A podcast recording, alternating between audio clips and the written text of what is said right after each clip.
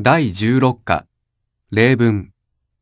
1、昨日何をしましたか図書館へ行って本を借りて、それから友達に会いました。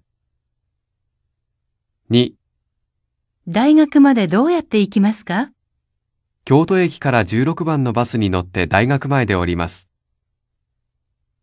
3、今から大阪城を見学しますかいいえ、昼ご飯を食べてから見学します。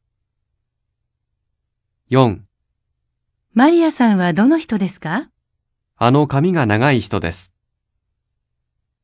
5、太郎ちゃんの自転車はどれですかあの青くて新しい自転車です。